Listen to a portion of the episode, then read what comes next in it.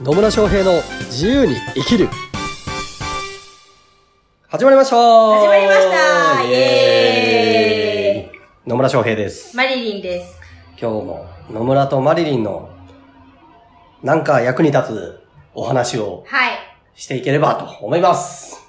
なんか役に立つね。仲役に立つね。ね。まあ、特にビジネスに役に立つお話を今日はしていこうかなとそうですね。思うんですが、はい。マリリンが聞きたいことといえば、何かというと、お、えっと、だいぶ前に、だいぶ前に。このポッドキャストでね、うん。フロントと、うん。うんと、フロントの商品と、うんバックエンドの商品と、うん。話をしたと思うんですけど、はい。なんか、やっぱり最終的にはバックエンドがあるじゃないですか。その最終的にはバックエンドをどうやったらうまく売れるのかなっていう話を、うん。野村さんにね、今日はしていただこうと思います。なるほど。はい。つまり何が聞きたいということですか？つまり、高額商品をお、もっと簡単に売る方法を聞きたいです。なるほど。はい。はい。ありがとうございます。高額商品を簡単に売る方法ね。うん。ねまあ、さっき言ってもらったように、そのフロントとバックエンドっていう話がありましたけど、まあ、フロントエンドとバックエンドっていう考え方がありますと。うん。で、ちょっと復習というかおさらいをさせてもらうと、バックエンドっていうのは本当にこう自分が売りたいメインの商材みたいなものですね。うん。で、それが高額なものである場合、いきなりそれを販売するっていうのは結構ハードルが高いと。そうですね。うん。ね。で、その場合、その、バックエンドを売る手前の段階でフロントエンドと呼ばれる、まあもうちょっとお手軽にこう、例えばお試しできるようなうん。ものを設けることによって、その価値を感じてもらったりとかして、バックエンドに繋がっていくっていうことになります。うんまあよくあるのがね、なんか、あの、初回、初回だけのすごい安いサービスとか、あの商品とかもそうですけど、うん。やったりしますよね。お試し価格みたいなやつ。ドモホルリンクですか？具体的なとこ来たね。まあまあ、そういうね、えっと、化粧品とかもよくあるし、健康食品とかもよくありますよね。うん初回だけちょっと安くして、まずは試してもらって、で、まあ、あるいは無料で試してもらうとかもあるんだけど、試してもらって、あ、いいなと思ったら、その、まあ、本契約というか、うんに進んでもらうっていう考え方。まあ、これがフロントエンドとバックエンドというものになっていきます。はい。で、特にこの高額なものだったりとか、あと、うーんと、価値が伝わりにくいものっていうのは、うんまあ、やっぱりいきなり売るのが簡単じゃないので、うんこのフロントエンドをどう設計していくかというか、どう作っていくかっていうのはすごく重要になってきますと。で、私が結構お勧めしているのは、そのフロントエンドでセミナーやるっていうのをお勧めしております。そうなんですね。そうなんですね。そうなんですよ。セミナーね。セミナーか。じゃあセミナーって、うん。そういうセミナーってうん、どんな感じのセミナーなの？どんな感じのセミナー？すごいざっくりしてるな そ。う、ざっくりじゃない。えっと、フロントエンドのセミナーって何を伝えなきゃいけないかっていうと、うんまあ、そもそもこう自分自身が提供しようとしているものにしっかりと価値があるんだよっていうことを伝える必要性があるんですよ。はい。で、そこでは、例えばこう参加してもらった人がまだ気づいてなか、ないことに対して気づきを与えていったりとか、あるいは、あの、この人、あるいはまあこの会社でもいいんですけど、は信頼できるんだなっていうことを感じてもらう必要性があるんですよね。で、特に、こう、まあ私みたいなコンサルタントうん。とかって、こう、形がある商品を売ってるわけじゃないうん、うん。じゃないですか。そうですね。うん。ってなった場合には、あこの人は一体どういうことを提供してくれるのかなとか、うん。で、そもそもこの人ってどういう人なのかなっていうところをしっかりとこう伝えていく。まあ、要は信頼関係を築きながら、自分自身が提供する価値っていうのを、その参加者の方に理解していただく必要性があるっていう話なんですよね。はい。はい。で、その上では、こう、セミナーっていう形がですね、すごく有効なわけですよ。そうなんですね。どういうふうに有効なんですか？どういうふうに有効かというとですね、セミナーって、まあそもそもなんかテーマあるじゃないですか。すね私の場合だと、事業とか、あとコンサルタントとか、あるいはコーチの方が継続的に売り上げが上がる仕組みをお伝えするっていうセミナーをうん。やらせていただいてるんですよね。で、具体的にはこう5つのステップがあって、この5つのステップをクリアすることで、たとえ独立1年目、まあ、要は実績や経験がない状態であったとしても、売り上げを上げる仕組みが、はこうやって作っていけばいいんですよっていうことをお伝えさせていただいてるわけですよ。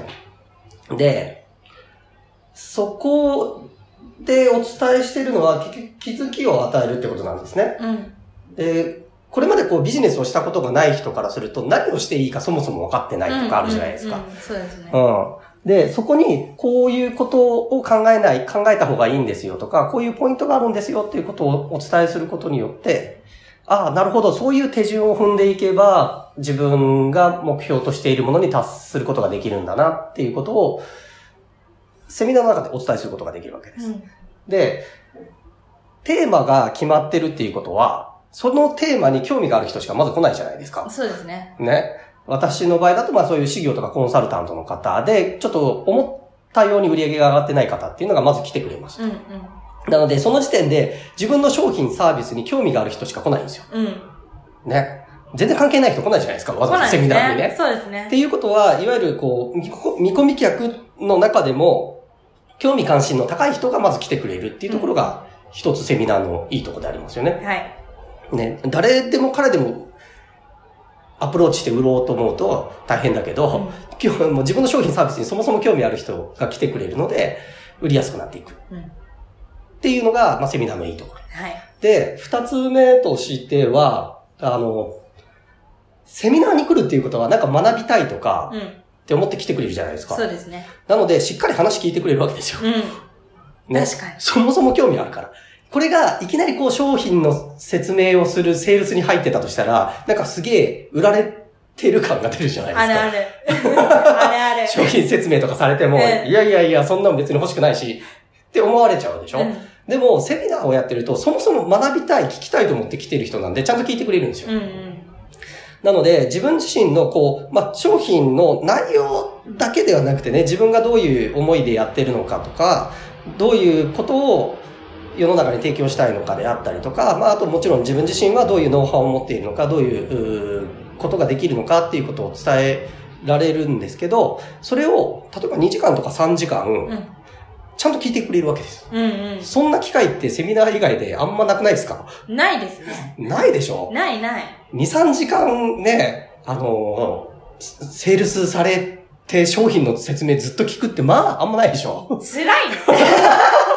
そう。でも、セミナーだと逆に、あ、ぜひ教えてくださいとか、うんああ、そうなんだ、聞きたいと思って来てくれる人たちに対して2時間や3時間、まあもちろんもっとその例以上長いっていうのもあるけど、ちゃんと自分が伝えたいものをしっかりと伝えられるっていうところがセミナーのいいところですね。うん。で、しかも、こう、まあ、三つ目のポイントとしては、セミナーやってる、セミナーの、まあ、いわゆる講師の立場っていうことは、その分野の専門家として見られるわけですようん。うん。なので、なんか、売り込んでくる人ではなくて、言ってみれば教えてくれる人だったりとか、何か気づきを与えてくれる人っていうポジションが取れるんですよね。そうですね。うん。なので、そう、あの、営業かけられてるとかってなると、なんかちょっと抵抗が出るかもしれないんだけど、うん。教えてくれる人ってなると、こう、なんでしょうね、立ち位置が全然違うじゃないですか。うんうん。自分のために何かを教えてくれる人ってなるので、信頼関係もすごく築きやすいっていうのがあるんですね。はい。なので、まあ、まとめるとですね、セミナーをやっていいことっていうのは、まあそもそも興味関心の高い見込み客の人が来てくれますよということ。で、二つ目は、自分が本当に伝えたいことですね。うんこれを、あの、長時間にわたってしっかり聞いてくれるっていうこと。で、三つ目は、専門家として見てもらえるようになるよっていうところがあるので、まあこれコンサルティングとかね、あの、コーチングとかやってる方は、すごくやっぱりセミナー活用することで、うん。自分が何を提供してる人なのかとか、あこの人どういう人なのかって分かってもらえるので、バックエンドの、例えばコンサルティングの契約だったりっていうのにつなげやすくなるということになります。はい。はい。で、これは別にコンサルティングとかに限らずね、私の場合は企業に勤めてた時もセミナーを結構活用してました。なので、まあ、せん、あの、IT 系のね、えっ、と、パワーケージソフトウェアとか売ってたんですけど、その時も結局このソフトを入れてもらったら、あの、会社はどうなるかっていうこと。うん。入れてもらったクライアント先、まあ顧客の会社がどんなに良くなるのかっていうのを伝えてあげると、あなるほど、だからこれが必要なんだな、じゃあ買おうっていう風にうまく流れるようになっていきます。